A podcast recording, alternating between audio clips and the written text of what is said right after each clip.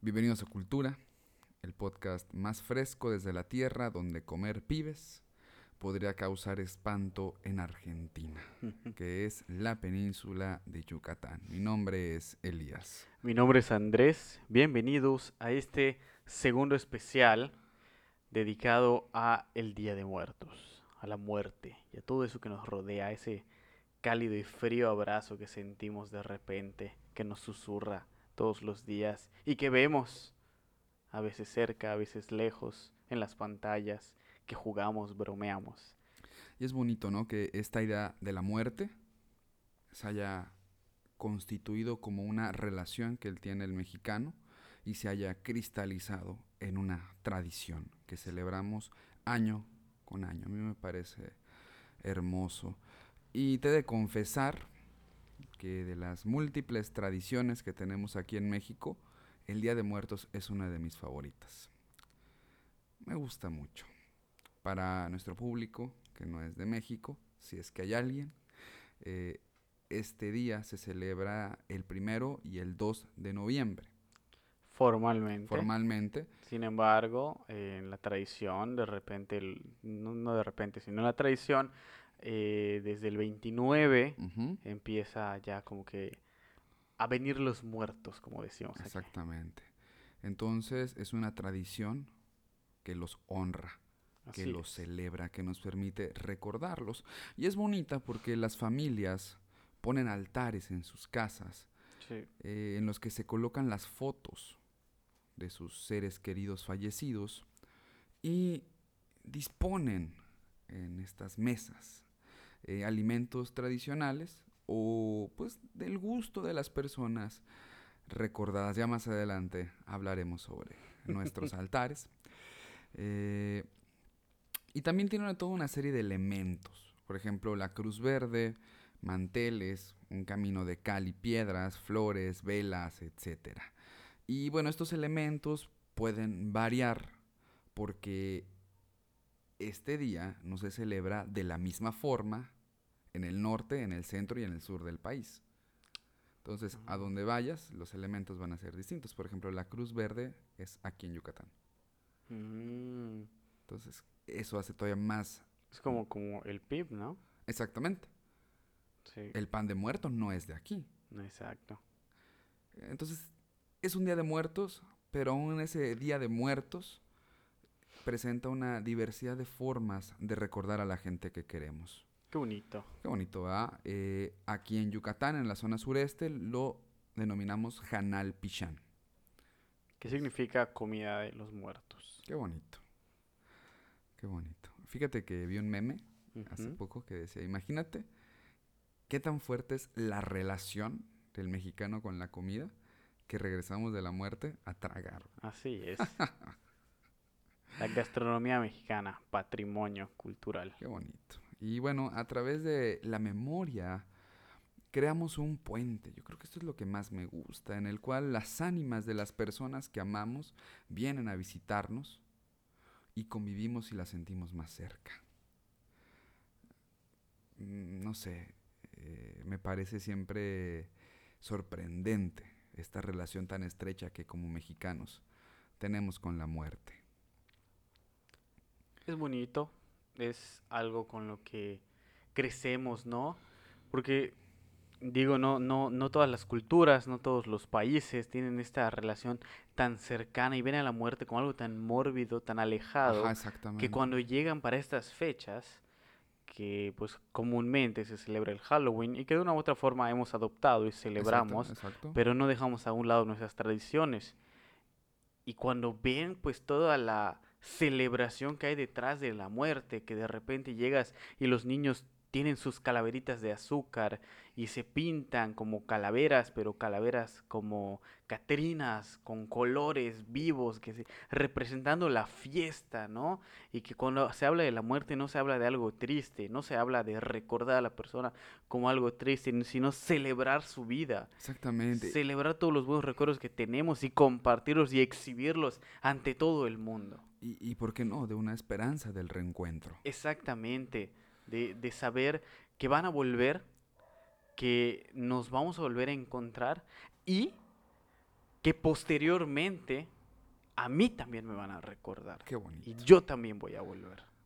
Qué bonito. A veces tengo como esta fantasía de ser extranjero y llegar a México, solo para vivir el Día de Muertos. Para entrar este, no sé, entorno de realismo mágico, ¿no? En el que de repente llegas y ves altares y dices, what the fuck, güey, o sea, ¿por qué? Debe ser, debe ser algo, algo insólito, impactante. Insólito para todos. Y bueno, pues justamente eh, para abordar más en cómo nosotros vivimos este Día de Muertos, que pues acaba de pasar, esto va a salir publicado el martes 5, ¿verdad? Sí. Ya el martes 5 vamos a estar en el teatro viendo a la Dama de Negro. Qué hermoso. Eh, Hablando de la muerte. ¿eh? Entonces, recientemente acaba de pasar, recientemente acabamos de levantar nuestros altares, pero no levantamos la memoria. Así es. Y bueno, habría que platicar primero, amigo, ¿qué es la muerte? Eh, Armando García Saldívar, en este ensayito que acabamos de leer que es fascinante, que se llama La muerte del otro, escribe. Morir es siempre lo que ocurre a los otros, pero también es lo que esperamos para nosotros mismos, porque lo primero que hacemos cuando oímos la palabra muerte es pensar en nosotros, en nuestro propio final. Yo creo que alguna vez nos hemos imaginado como queremos que sea nuestro final y como no queremos que sea nuestro final. Amigo, el micrófono es tuyo. ¿Cómo te gustaría que fuera tu final? ¿Cómo has imaginado tu propia muerte, tu propia finitud? ¿Y cómo no te gustaría que termine? Desde ya hace algunos años he pensado que de aquí a 20, 30 años prefiero arrepentirme de todas las cosas que sí hice que de aquellas que no. Entonces, creo que si bien morir no es cualquier cosa, porque bien lo mencionaste ahorita, la muerte se vive a través de los otros. O una vez más, la otredad está presente. Exactamente. Y bueno, pensar que tanto mi muerte no va a ser un dolor hacia mí, sino a todos aquellos que se quedan. Exactamente. Pensando en este caso en, mi hijo, ¿no? Quisiera morir en plenitud con él. Oh, qué bonito. Que no, que no sienta mi muerte como una tristeza. Que sienta que el tiempo que pasamos fue, nunca va a ser suficiente yo considero que mm. nunca va a ser suficiente porque siempre hay cosas que nos vamos a quedar con las ganas de hacer. es interesante porque a pesar de que el tiempo tiende hacia lo infinito, para nosotros nunca es suficiente. Exactamente. Porque estamos atravesados por nuestra propia mortalidad y finitud. Qué pesado, bro. Qué Precioso. qué pesado, sí, sí, sí. Pero pensar que, que cuando yo no esté, él pueda sentirse pleno, pueda sentirse tranquilo, no se sienta atormentado por los tabúes o ideologías o dogmas que podrían darle como que otro sentido a lo que es la muerte en sí, ¿no? Y quisiera morir, eh, no voy a decir sin arrepentimiento, eso sería muy tonto de mi parte, pero eh, dispuesto, ¿no? Ah, Digo, en comunión con la muerte, ¿no? Ah, Abrazarla. qué bonito, decirle que, bueno, es hora, ¿no? Está bien.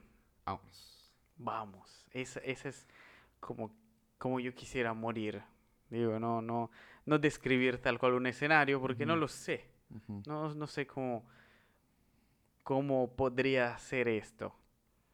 Y cómo no quisiera morir, supongo que no quisiera morir.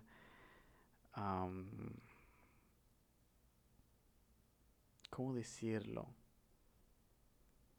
Supongo que muchas veces cuando pensamos en la muerte y en nuestro final, no es tanto el miedo a la muerte como el miedo al dolor, oh. a sufrir. Sí, sí, sí. Y creo que esa es una de las partes como que más difíciles, ¿no? Eh, que yo no quisiera morir obviamente con dolor, pero tampoco quisiera morir eh, con lástima.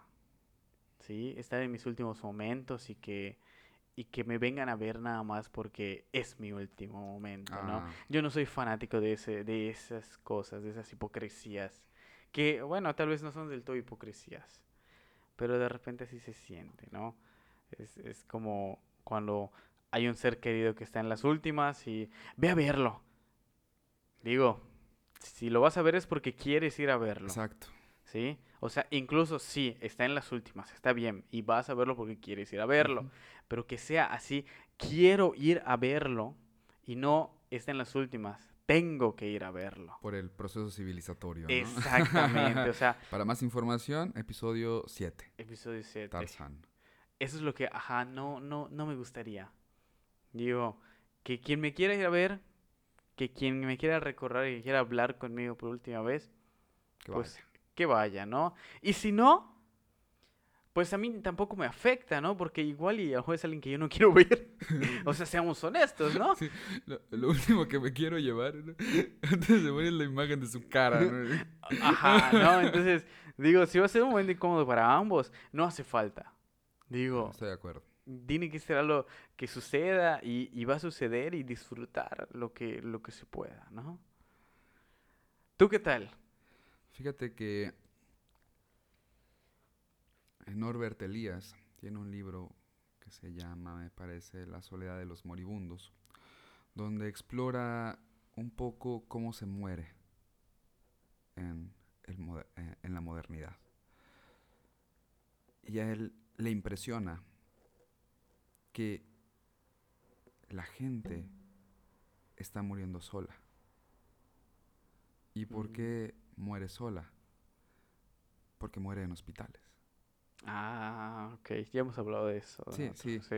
O sea, quizá la gente ya no muere en medio de la, de la suciedad, en medio de la podredumbre, de la insalubridad. Eh, mueres en espacios Estériles. estériles, pero mueres solo.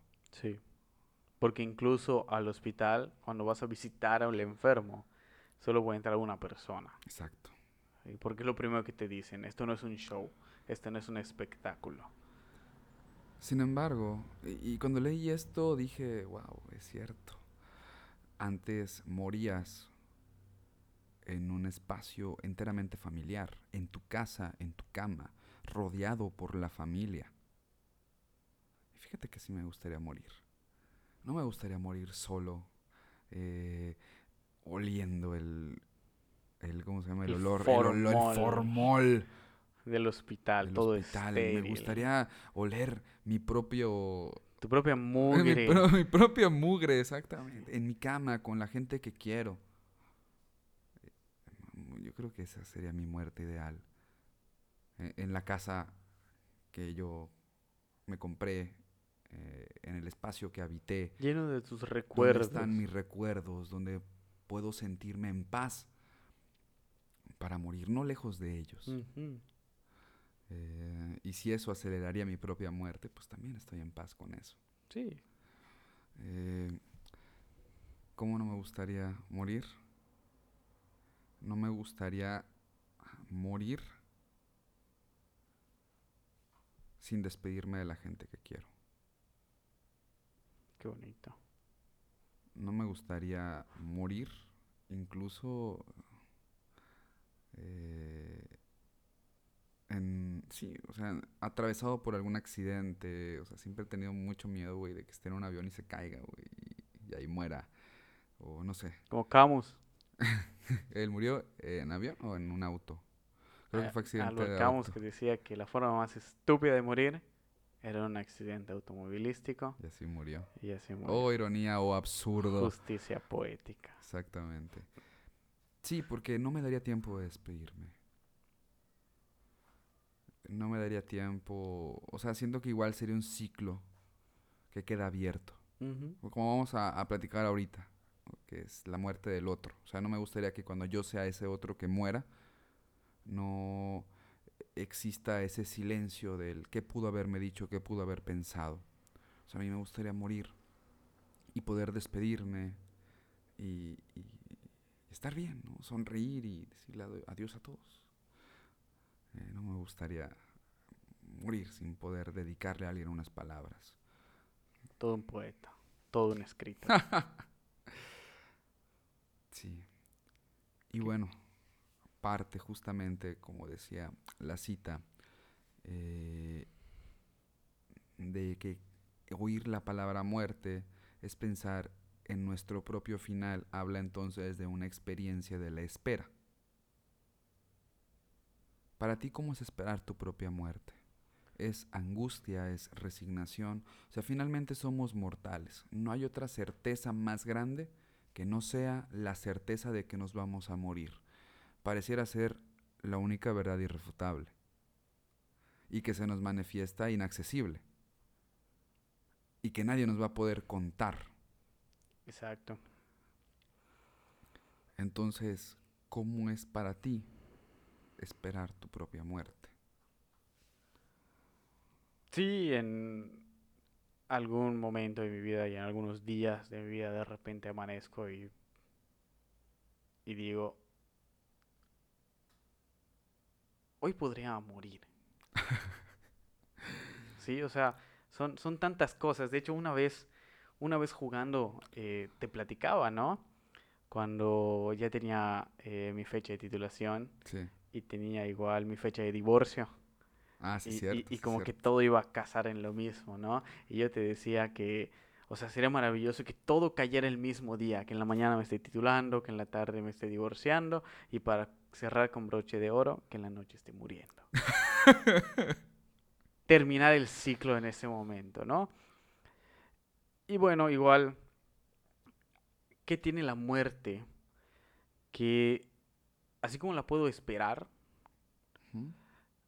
así igual mi visión narcisista me impide darme cuenta de esas señales y darme cuenta que la muerte estuvo ahí junto a mí, pero yo la esperaba para mí tal vez. Pero llega de otras maneras. ¿sí? A mí me ha pasado que incluso me pasó en la, en la, en la prepa, no, en la secundaria, que un compañero falleció en un accidente. Así el, el, viernes lo vi y el lunes ya, ya no regresó. O sea, Fue fuerte. de que en un momento, en un, en, en, en un instante, y la muerte ya estaba junto a mí, junto a todos los que estábamos ahí alrededor, y te pones a reflexionar de todo esto, ¿no? Y luego no sé si lo has escuchado aquí en, en no sé si es en México, pero aquí en Mérida, Yucatán, he escuchado mucho que cuando muere una persona, eh, normalmente mueren tres seguidas. Ah, sí, sí. ¿Sí? Entonces, generalmente eso en la calle, o sea, de tu círculo, si una persona murió en tu círculo, van a morir otras dos. Y siempre como que hay, y, y, te pones a analizar el mito y como que es divertido cómo sucede, ¿no? Sí. Eh, me pasó igual cuando estuve trabajando en la secundaria en el sur, que falleció un, una persona, no la conocía, ¿no? Pero era parte como que del vecindario que murió atropellado cerca del periférico. La, la escuela estaba cerca del periférico. Periférico es como una avenida principal, podemos decir. Bueno, pues es la periferia de la ciudad. Una gran avenida que rodea la ciudad. rodea la ciudad. Y donde ahí murió atropellado, ¿no? Es una, es una calle de alta velocidad. Exactamente, es, una, es como una carretera prácticamente. Y que rodea la ciudad de Mérida, para, aclarar. Y luego de, de, eso, creo que los dos días, el señor de la tienda de la esquina falleció también. Y todos se quedan así ah, y, empieza el rumor, ¿no? Entonces ya falta uno porque siempre dicen que son tres, ¿no? Incluso pasó y hace un momento me pediste anécdotas de la muerte. No tengo anécdotas tal vez personales o no se me ha venido aún a la mente, pero te me acordé de una muy fuerte. Que estaba en la secundaria y se dio el anuncio en, redes sociales de que falleció una persona en un ciber en el centro, en San Juan. Mm, no sé si te acuerdas. Ya tiene algunos años. Ah, ya tiene rato. Ya tiene algunos años. Es donde creo que esta persona trabajaba en el ciber y el otro estaba en el ciber y creo que estaban chateando entre ellos, pero no sabían que eran ellos, ya sabes. Mm. Y que al final el del ciber ah, mató a esta persona. No recuerdo a grandes rasgos. Era ah, sí, fue un caso muy famoso. Un caso muy famoso, muy interesante, ¿no? Y todos de repente empezamos a hablar de eso en, en la secundaria, porque eso pasó en la madrugada. Y pues llegamos, estábamos estábamos hablando y no sé qué, y de repente llegó una persona a buscar a una estudiante. No me acuerdo su nombre, y aunque lo supiera no lo diría. Pero un estudiante de segundo de secundaria. Y pues nosotros no podemos entregar a los alumnos nada más así, porque le dijimos, ah, ¿quién eres? Dijimos, era el novio de, de su hermana o no sé qué desmadre, ¿no? Y, y nosotros, ajá, sí, pero no te la puedes llevar. Para hacerle, hacerte corto el cuento. Al que mataron era el hermano mayor de esa niña. Qué fuerte. O sea, todo el día estuvimos hablando sobre eso. Y de repente vemos que estamos tan cerca de esto. Que él, o sea, este, esta persona vino a buscar a la niña porque su premisa era, está muy fuerte lo que está sucediendo. Ya lo saben todas las noticias. Y no queremos que ella se entere de esta manera. No queremos que lo vea en redes. Se lo tenemos que decir, pero queremos que decírselo nosotros. Sí, está bien. Entonces pues se la querían llevar en el momento. Y pues así como que está bien. Y ya como que se aclaró todo. Le preguntamos, ¿lo conoces? Sí, bla, bla, bla. Y ya, se retiró y no la volvimos a ver en unos días. Su etapa de duelo, ¿no? Pero, wow. Y, bueno, otras historias un poco más trágicas, tal vez.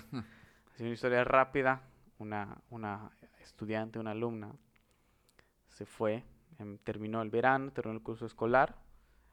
Nos despedimos, ella estaba en segundo de secundaria. Y para tercero ya no regresó, porque ella se suicidó. Eh, ella se colgó, ¿no? Entonces, la muerte ha estado muy presente en etapas intermitentes y yo te digo, esperarla, no siempre la espero, pero de repente llega, está ahí. O sea, no, no, no te avisa. O tal vez sí, no te das cuenta. De repente, esas, esas han sido como que mis esperas con la muerte, inesperadas. Ah. ¿Cuáles han sido las tuyas, Elías? Cuéntame. Pues para mí, esperar mi propia muerte, pues igual es intermitente. De repente es algo que me angustia, que no me deja dormir. De verdad. Sí.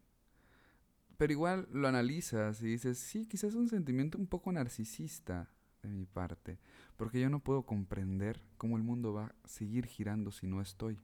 Mm. Suena mamón. Pero comprender justamente que eres esta gota en el tiempo y en el espacio es pesado. Que el mundo no acaba con tu partida. Entonces quiere decir que hay algo más allá, afuera de tu propia subjetividad. Que si tú te apagas, las cosas siguen. Entonces me imagino a mí mismo como esta mota de polvo que no existió tantos millones de años, que existió una nada en comparación de esos millones de años que no existió y que va a dejar de existir de manera infinita. Y eso para mí es inconcebible. Y de repente me ataca la angustia. como la desesperación de decir, o sea, estoy aquí y estar aquí significa que me voy a morir. O sea, el regalo trágico de la vida es la muerte. Sí. Y está cabrón. O sea, para mí, lo había, lo había platicado someramente en el podcast que hicimos de Toy Story. Pero para mí eso es es muy fuerte. Qué interesante. Pensar en ese, en ese... Fíjate que mi papá escribió hace un tiempo una canción que me gusta mucho que se llama Amo. Y cuyo primer verso para mí siempre ha sido fascinante. Dice, Soy una gota del mar universal. Soy solo polvo del polvo vivo. Soy un instante de eternidad. Soy soledad de cien mil preguntas sin respuesta. Y bueno, al, al crecer con esta idea, obviamente, pues es de alguna manera pesado. Hacerme consciente de mi propia muerte y saber que la estoy esperando y que se va a manifestar de formas inesperadas a mi alrededor, me, hace pensar justamente, o sea, no, que yo ya no voy a poder ver qué sigue. Y a mí me gustaría ver qué sigue. Sí, a todos, ¿no? Pero no puedes vivir tu propia muerte. Exactamente. Quedaría inválido todo lo que representa el, morir y, por ende, el vivir. Exactamente. Y entonces, quizá esto te llega a hacer entrar como en una eh, premura por vivir. Ok, sí. Incluso te puede llevar a la insatisfacción de tu misma existencia. También. Eh, yo creo que uno de los problemas que atravesamos en las sociedades neoliberales es que justamente cada vez estamos más insatisfechos. Y es algo de lo que no puedes escapar. Todo a tu alrededor te está haciendo sentir insatisfecho. Todo el tiempo. Porque hay ciertos estándares de éxito y bienestar. Sí. Entonces, esto se suma a esta preocupación de que estoy esperando mi propia muerte. Es decir, lo que no hice hoy, en esta vida, ya no lo voy a hacer. Sí, y, es incluso un, un, medio de, de, ventas, ¿no? Exactamente. Porque muchas veces es, la vida es muy corta. Exactamente. Entonces aprovechala al máximo. Entonces, de alguna u otra manera esto impacta en la forma en que estás esperando tu propia muerte. Eh, que ahí tienes estos estándares de éxito y bienestar que constantemente están empezando sobre ti. Y a veces es, estar realizando un ejercicio de introspección, de, de, estar luchando contra esta idea, de decir, Elías, es que si has hecho algo. Exacto. O sea, de estar tranquilo con la espera de tu propia muerte. Que incluso se ha hablado mucho de esta eh, esa insatisfacción se da a partir de que nos medimos como objetos productivos. Exactamente. Que, que, que, que dictamina el, el, esta idea neoliberalista capital, de que si tú descansas, estás haciendo mal. Sí. Siempre debes estar haciendo algo. Y siempre es la pregunta, ¿qué has hecho para trascender? ¿Por qué es necesario entonces tener este pensamiento que de una u otra manera acorta tu vida? Sí, estoy, estoy de acuerdo. Porque es lo que te dicen, o sea, porque es otro igual de los lemas, ¿no? Llevas, no sé, 40 años, pero de esos 40 años, ¿cuántos has vivido?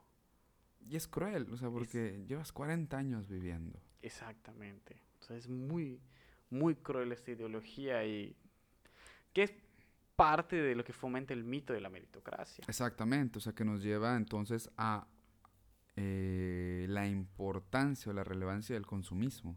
Porque la única forma de saciar ese vacío de la existencia es el consumo. Sí. Eh, pero, o sea, hay, hay que hacer ahí la distinción. O sea, el consumo actual no es este consumo de ostentación de los objetos. Y ahí es donde está la trampa. El consumo actual es un consumo experiencial y por eso está supliendo nuestros vacíos y nuestras insatisfacciones. Porque no estamos comprando objetos, sino comprando experiencias y viviendo esas experiencias que al final nos van a dar la sensación de plenitud. Para el final de tu vida puedas recordar todo Exactamente. Porque la muerte, dirá Lipovetsky me parece, significa, parafraseando a Lipovetsky, significa el corte de todas estas posibles experiencias. Bueno, es Bauman o Lipovetsky, no me acuerdo. Pero uno de esos dos va a decir, la muerte significa el corte de estas experiencias. Por lo tanto, estar aquí significa que nosotros tengamos que estar busque y busque esas experiencias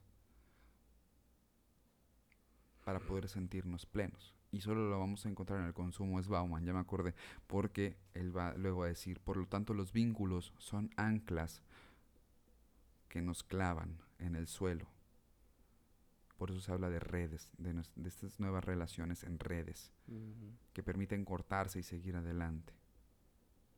Porque vincularnos es perdernos de las demás experiencias que están ahí dispuestas para nosotros en el mercado. Entonces, eh, no puedo yo negar que mi propia expectativa sobre mi propia muerte no se ve atravesada también por la cultura en la que estoy, ni por la sociedad en la que estoy. Nuestra relación con la muerte no solo es biológica, sino también social y cultural. Entonces, eh, a veces cuando vienen estas noches difíciles de saberme finito, de saber que es el corte de mi existencia y que tal vez, tal vez, solo tal vez, solo tal vez no haya algo después y que tampoco hubo algo antes.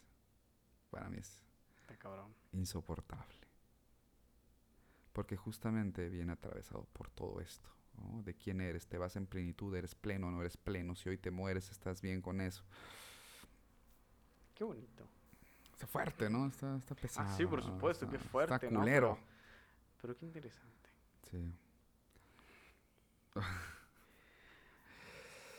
Me gusta mucho. Tengo una relación muy, no sé, amena con la muerte. Sí, fíjate que yo también eh, he aprendido a aceptar que me voy a morir. Sin embargo, eso no evita ah, que a veces uno tenga esas noches angustiosas de, de, mal sueño en la que diga, soy finito, me voy a morir. Y el mundo va a seguir sin mí. Así es. Y las personas que amo van a seguir sin mí. Wow. Está. Para, es fuerte, es fuerte. Qué chido. Es fuerte. Pero ahora, eh, hemos hablado mucho del otro. Y que pareciera que a veces, o sea, sin quererlo, pese a que estábamos hablando de nuestra muerte como una experiencia individual, el otro eh, se nos colaba una y otra vez a la conversación. Y es que eh, Armando García Saldívar se va a preguntar, ¿La muerte del prójimo es un espectáculo que nada nos concierne? Como alguien ha dicho, ¿no podríamos mejor dar la vuelta al término del razonamiento de Heidegger y decir que la única muerte que experimentamos con toda su fuerza es la del ser amado y no la nuestra? podríamos inscribir la muerte de nuestro padre o de nuestro amigo, de nuestra madre, de nuestra amiga, en el plano de las experiencias superficiales externas e inauténticas. ¿Tú qué opinas, amigo? ¿La muerte del prójimo es un espectáculo que no nos concierne o que sí nos concierne? O que sí nos concierne? Es decir, ¿la única muerte que de verdad experimentamos con fuerza es la del ser amado? No, no. Yo creo que no. Yo creo que la muerte del otro sí es algo que nos concierne. La muerte nos concierne a todos. Estoy de acuerdo. Es, el, es ese vínculo, es eso que tenemos en común. Entre las muchas cosas que podríamos tener en común, creo que la principal es la mortalidad, ¿no? Nuestra calidad de efímeros, de que estamos aquí un rato y luego ya no vamos a estar. Hay otra canción muy bonita que se llama Coincidir, que justamente empieza así. Soy vecino de este mundo por un rato y hoy coincide que también estás aquí. Qué bonito. ¿De quién es? La canta Mexicanto. Es de otro autor, me parece que es regiomontano, pero quien la interpreta y la hace famosa es Mexicanto. Escúchala, está bonita. Pero es eso, o sea, la muerte del ser amado, por supuesto, que es, es, es algo de lo que nos impacta mucho. Pero la muerte del otro en general es algo que está presente en nosotros, ¿no? Sí. Porque es lo que nos construye, es lo que nos construye de decir, yo no quiero morir así. O ah, yo quiero morir así. A mí me gustaría también morir de esa manera, morir acompañado, morir solo, morir abrazado, morir en un hospital, morir en mi cama. Un saludo al motociclista que acaba de... Así. Está cagado porque llevábamos una hora diciendo qué bonito es el silencio para grabar, pero no habíamos terminado de definir y ahorita es cuando todo pasa. Así la muerte. Así la muerte. Que es algo Es que más, no vamos a editar esto, vamos a dejarlo No, como una va, metáfora, exactamente. Porque es, es algo que llega así de la nada, ¿no? Y, y que pensamos eh, como, bueno, las, pues todas las muertes que hemos visto, hemos conocido, ¿no? De otras personas en otros países, en otros lugares, en otras circunstancias, que nos hace pensar sobre, ¿y si hubiera sido yo? Exactamente. O sea, por eso nos concierne la muerte del otro. Por eso no podemos pasarla por alto. Y sobre todo, a mí me gusta mucho esta idea. La única muerte que experimentamos con toda su fuerza es la del ser amado. ¿Por qué? Porque nuestra muerte no la podemos experimentar. No, para nada. Porque justamente la muerte es la muerte de toda experiencia. Es la no conciencia. Entonces, es. la única forma real que tenemos de experimentar la muerte es a través del otro que se va. Por lo tanto, eh, la muerte no puede ser una experiencia superficial, externa o inauténtica, porque eh, la muerte autentica, autentifica, ¿no? Yo sé que es auténtica. Autenticar. La muerte le da Autenticidad. autenticidad a nuestra existencia. Es decir, que el otro muera hace que mi vida sea auténtica, saber que yo estoy vivo. Pero ojo, o sea, esto no se trata como de una muerte, o sea, de, de una cuestión como narcisista de la muerte. ¿no? O sea, no es como que, ah, el otro muere para a mí darme la sensación de estar vivo. No, no, no, no. No, para nada. Sino que, o sea, es, es algo que nos concierne a todos. El otro que muere, el otro que se va, es lo que a nosotros nos permite experimentar la muerte con toda su fuerza. Experimentarla como un vacío. Y, por eso es bonito lo que va a decir Ortega y Gasset. Dice, eh, sentimos que se ha volatizado una compañía y que mi vida, de ser un convivir con otro, por tanto un vivir más ancho, qué hermosa idea, se retrae como en bajamar a ser un vivir solo conmigo, un quedarme solo. Es que eso es lo que llamamos la muerte. ¿Qué quiere decir? O sea, la única forma que tenemos de experimentar con toda su fuerza la muerte es la muerte del ser amado. Pero eso significa que nuestra existencia de pasar a ser un vivir más ancho se va a retraer a ser un vivir solo conmigo, un quedarme solo. Y eso es lo que vamos a llamar muerte. O sea, sí, yo estoy vivo, pero mientras más el otro muere, yo me estoy quedando más solo. Y es un poco esta idea que aparece de forma hermosa en El Señor de los Anillos, Ah, con Arwen, sí. que le dicen, a ti te va a tocar ver todo lo que conoces morir, Sí. Todo lo que amas. todo lo que amas ver envejecer y morir. Y ella sin poder morir. Exacto. siendo inmortal, condenada justamente a la soledad. Es decir, vivir en una relación con la muerte implica necesariamente que seamos nosotros quien experimente ese dolor y quien experimente esa soledad. Por eso a mí me parece fantástico que se diga que es que, que la muerte del otro nos permite experimentar con toda la fuerza la muerte.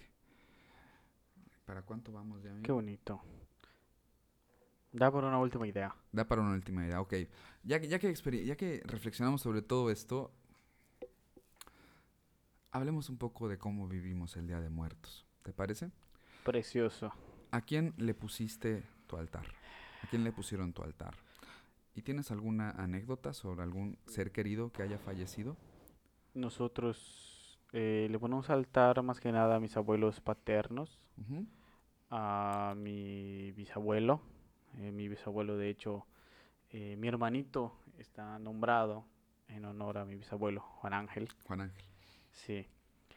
Les ponemos pues el típico, ¿no? El pibe, el pan de muerto, su cerveza.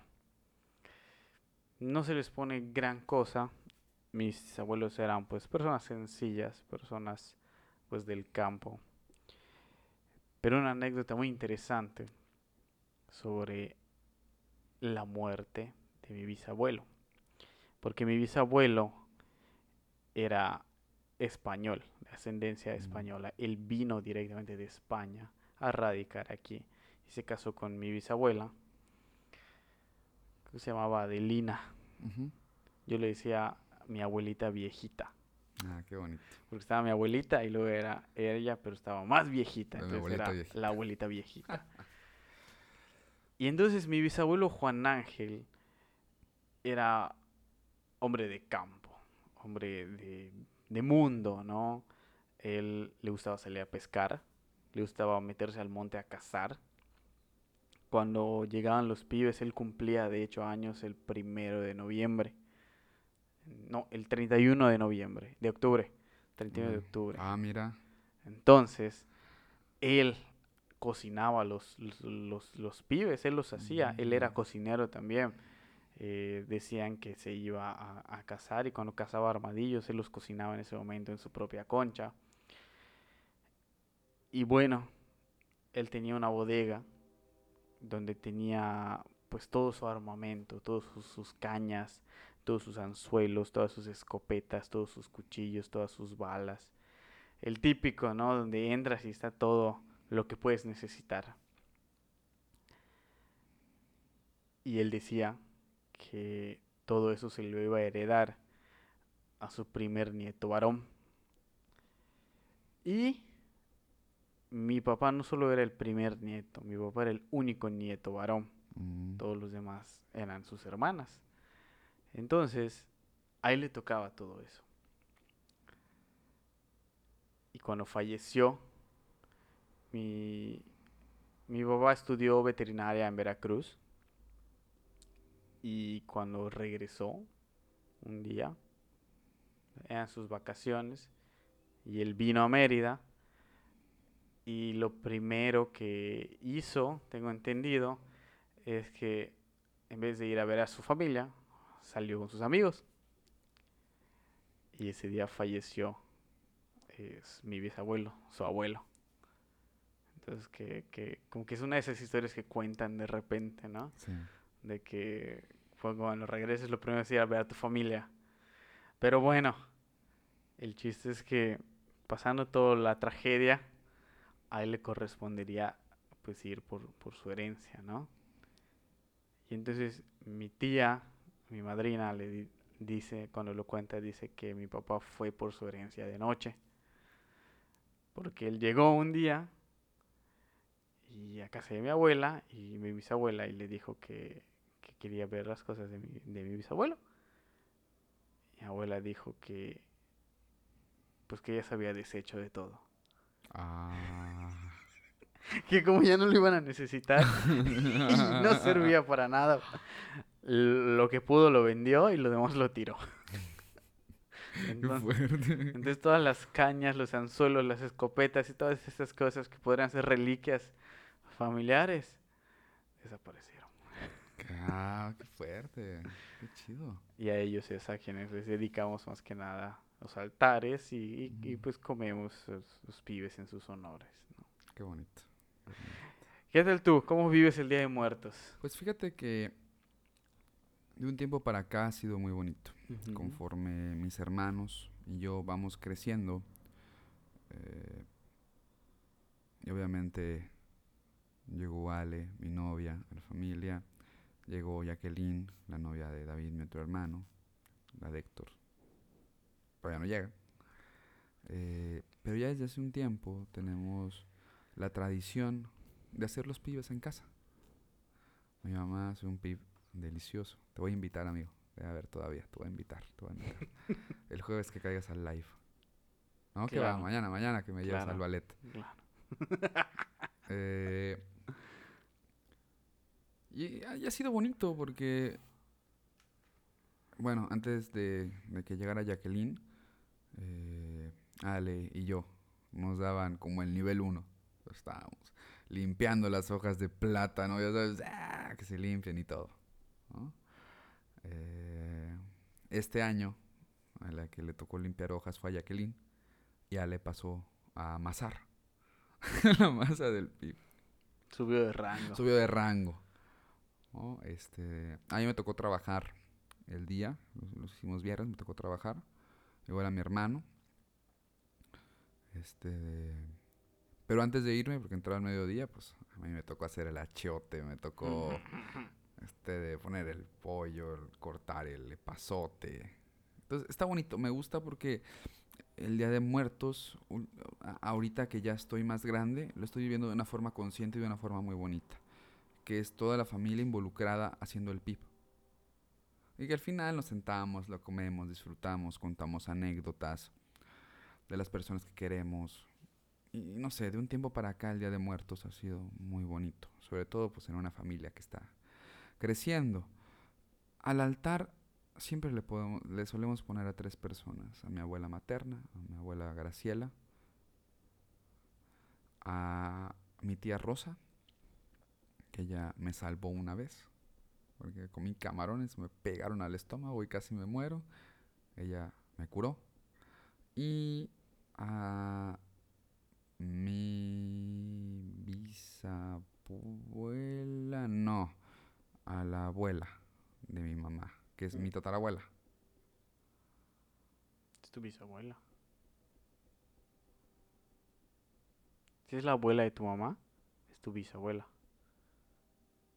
Porque entonces es la bisabuela de mi mamá. Si es la bisabuela, entonces es tu tatarabuela. Sí, la bisabuela. Y, y siempre es a ellos. Y siempre está como... Me gusta ese detalle de siempre ponerle las cosas que les gustaban. A mi abuela materna le solemos poner el dominó, porque ella era amante a morir del, dominó. Eh, si me preguntas, ella, ella falleció cuando yo era niño.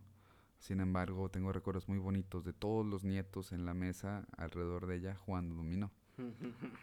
No recuerdo quién ganaba ni quién perdía, de seguro siempre ganaba ella. Eh, sopa de fideos con plátano, Carlos V, ron blanco para mi tía Rosa, dulce de papaya, dulce de calabaza. Y yo creo que es una de las cosas que igual me gustan del Día de Muertos. Te lo platicaba ahorita antes de que comenzáramos a grabar. Eh, lo raro que puede ser cómo la comida puede darnos cierta identidad de nuestras personas. Sí.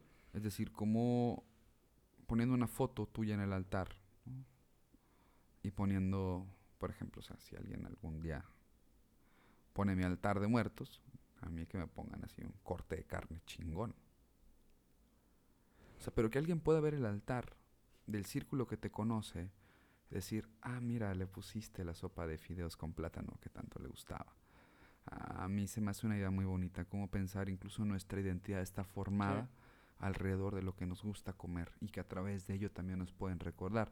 Y pensar que nosotros, el Día de Muertos, vamos a poder ofrecer, poner en una mesa esto que a ti te gustaba y que cuando regreses a visitarnos vas a poder encontrar esto. y esto quiere decir que sabíamos quién eras y que te recordamos así y que vas a encontrar una mesa con lo que te gustaba. Y bueno, eh, alguna anécdota sobre algún ser querido fallecido. Hay una que me gusta mucho, que es... Pero bueno, está muy larga, la contaré en el live. Pero voy a contar la de mi tío Nello. Mi tío Nello es de un pueblo que se llama Sid Balche, en Campeche. Y él era un gran declamador. Él participaba en todos los concursos de poesía del pueblo. Y era como el favorito, era así como que ya el declamador oficial del pueblo. Ah, chido. Entonces un día le toca, no sé si concursar o declamar en un evento importante. Y entonces sube al estrado, al escenario, bien vestido, toma aire, va a declamar y se queda en blanco. y dice, señores, se me olvidó. Y se bajó. Qué hermoso. La honestidad ante todo. Sí, me, mama esa, esa anécdota, ¿no? Por la desfachate. Bueno, desfachate, o sea, e, el respeto. Es decir, señores, se me olvidó. Con todo respeto, voy a bajar, no tengo nada que hacer aquí. Qué gran performance, así como que le hubieran dado el premio. sí, ya sí, se lo hubiera entregado, amigo. Qué manera de declamar. Qué manera. Pues estamos rondando los 50 minutos. Qué bonita plática tuvimos hoy. Qué bonita plática para honrar. para seres queridos, a todos estos difuntos. Para recordarles, mandamos un saludo hacia donde sea que estén y si es que están en algún lado. Eh, un abrazo cariñoso, consensuado a todos. Qué bueno que están por acá. Prepárense para el live para que nos cuenten sus mejores anécdotas. Les, les, resumimos algunas preguntas que hicimos. ¿Cómo les gustaría que fuera su final? ¿Cómo no les gustaría? ¿Cómo es para ustedes esperar su propia muerte? ¿Ustedes creen que la muerte del otro no nos concierne o que sí nos concierne? Y cuéntenos si son de México, cómo vivieron el Día de Muertos. Si no son de México, díganos a quién le pondrían su altar y cuéntenos alguna anécdota sobre algún ser querido que ustedes quieren mucho. Qué bonito. Recuerde con cariño. Me gustó mucho este episodio, amigo. Qué bonito. Estoy, estoy contento. Pues muchas gracias a todos. Síganos en las redes como cultura.yucatán, Instagram, Facebook, YouTube, Spotify y donde nos puedan encontrar. Se agradecen mucho sus aportaciones, sus likes, sus compartir.